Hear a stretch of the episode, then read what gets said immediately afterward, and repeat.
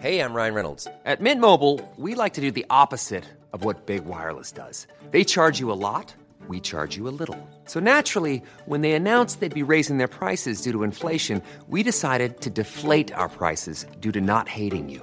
That's right. We're cutting the price of Mint Unlimited from $30 a month to just $15 a month. Give it a try at mintmobile.com slash switch. $45 upfront for three months plus taxes and fees. Promo rate for new customers for limited time. Unlimited more than 40 gigabytes per month. Slows. Full terms at mintmobile.com.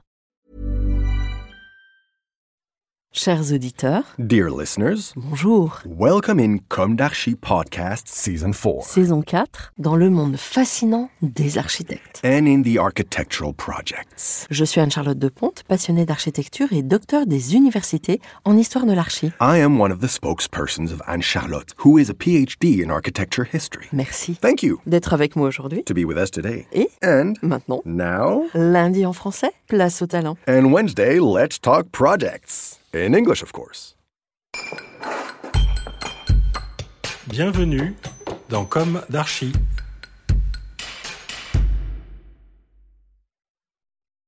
Dear listeners, good morning. This is Esther on behalf of Anne Charlotte.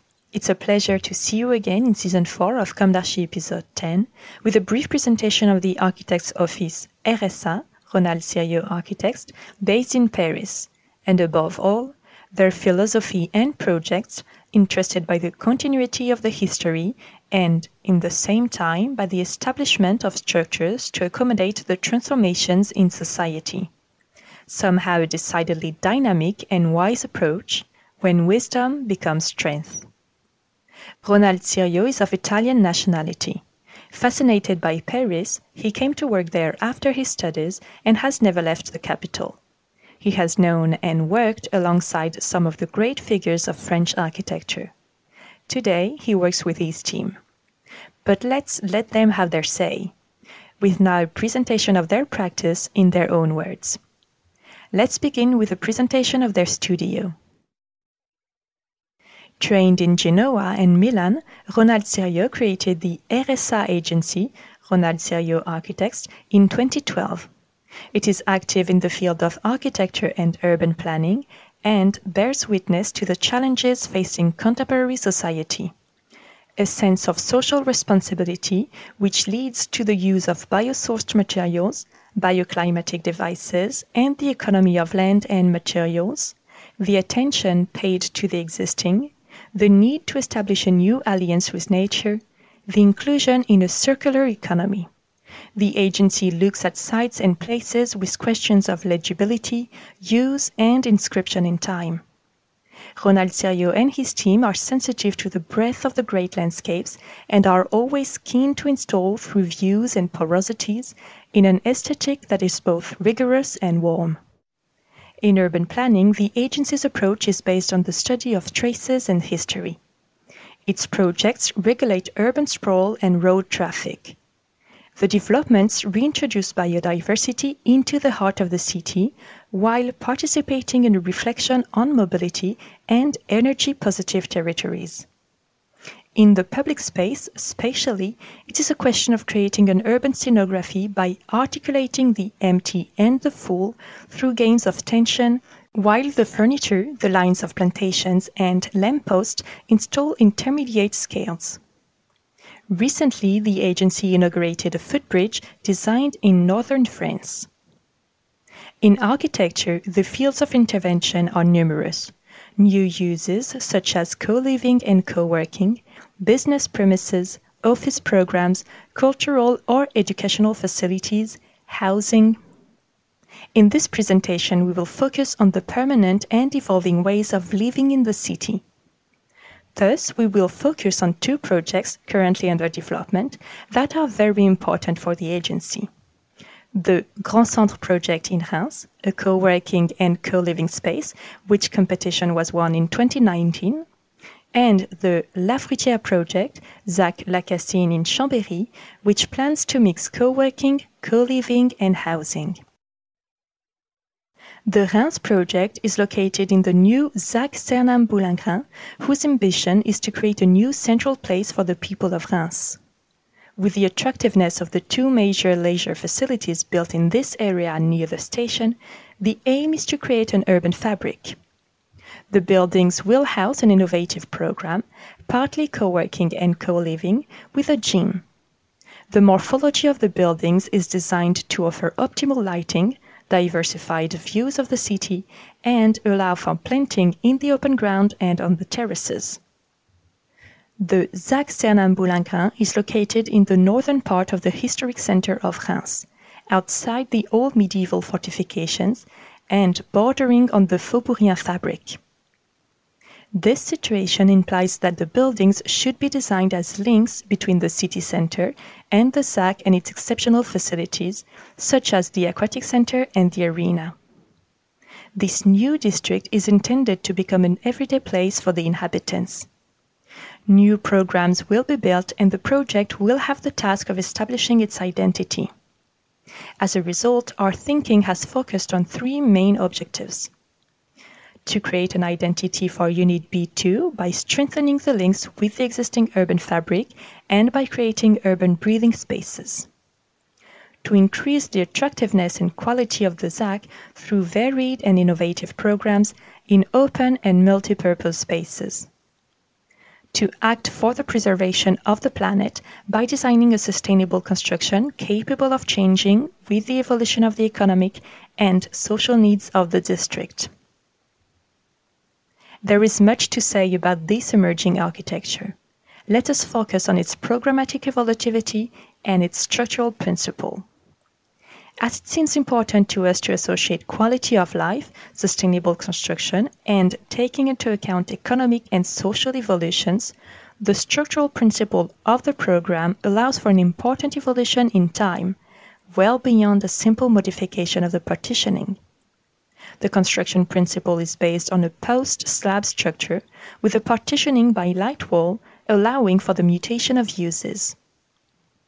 The post-slab construction method can be semi-industrialized, which reduces the carbon footprint of the building as well as optimizing the flexibility and mutability of the construction. The post ready 3 meters on the facade and 6 meters on the interior and supports flat slabs without beams for the offices, allowing unlimited modularity.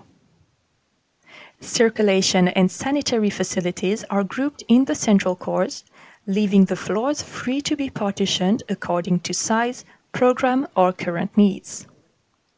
If these leitmotifs of industrialization and repartitioning were already implemented during the 20th century, recall Marcel Lods, today the systems have gained extraordinary flexibility which makes them all the more relevant in an uncertain and consequently changing contemporary social context. Let's talk about the La Fruitière project, ZAC La Cassine in Chambéry. In this site in mutation, located between the railways and an expressway, the Cassin project is presented as a base on which three volumes are established, separated by alleys and hollowed out by terraces. The building is clad in zinc at mid height to evoke mountain architecture and the city's urban landscape. The operation mixes classic and innovative programs, housing and activities in an ecological and bioclimatic approach. The ZAC is located in the immediate vicinity of the city center and the SNCF railway station, as well as a jewel of railway architecture, the SNCF Rotunda in Chambéry. This industrial site is undergoing change and is destined to become a dynamic district with a strong economic focus on the scale of the metropolis. The site borders the railway to the west and opens onto the Cours de la Cassine to the east. The project aims to create continuity between the future district and the city center based on four main points. A volumetry that is on the scale of the railway territory without constituting a built wall an attractive program that integrates new ways of living and working, a constructive and energetic exemplarity, a contemporary reinterpretation of Chambéry's architectural heritage. Here, the construction method chosen allows for the scalability of interior spaces while maintaining the imperatives of quality of life and sustainable construction. The entire project is designed around the 135 centimeters grid and the post and beam structure makes it easy to modify the partitioning of the floors according to changes in the program.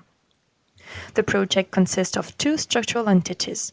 From the basement car park to the third floor, the structure is in concrete.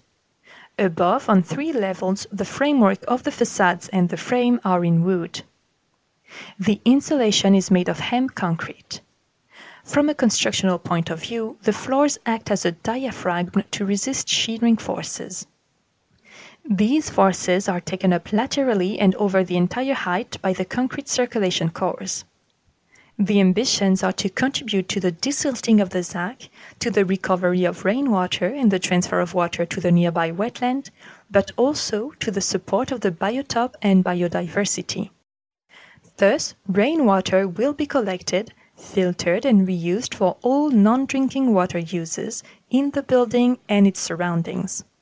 Irrigation of gardens, cleaning of outdoor areas and surrounding roads. Heating and cooling will be provided by geothermal energy. Dear listeners, these two examples show that practices are capable of profound change along a continuum of building values. We look forward to seeing these architectures delivered and lived in. Dear listeners, thank you for tuning in. Let's meet again next week for a new d'Archi in English. And until then, take care of yourselves. Goodbye.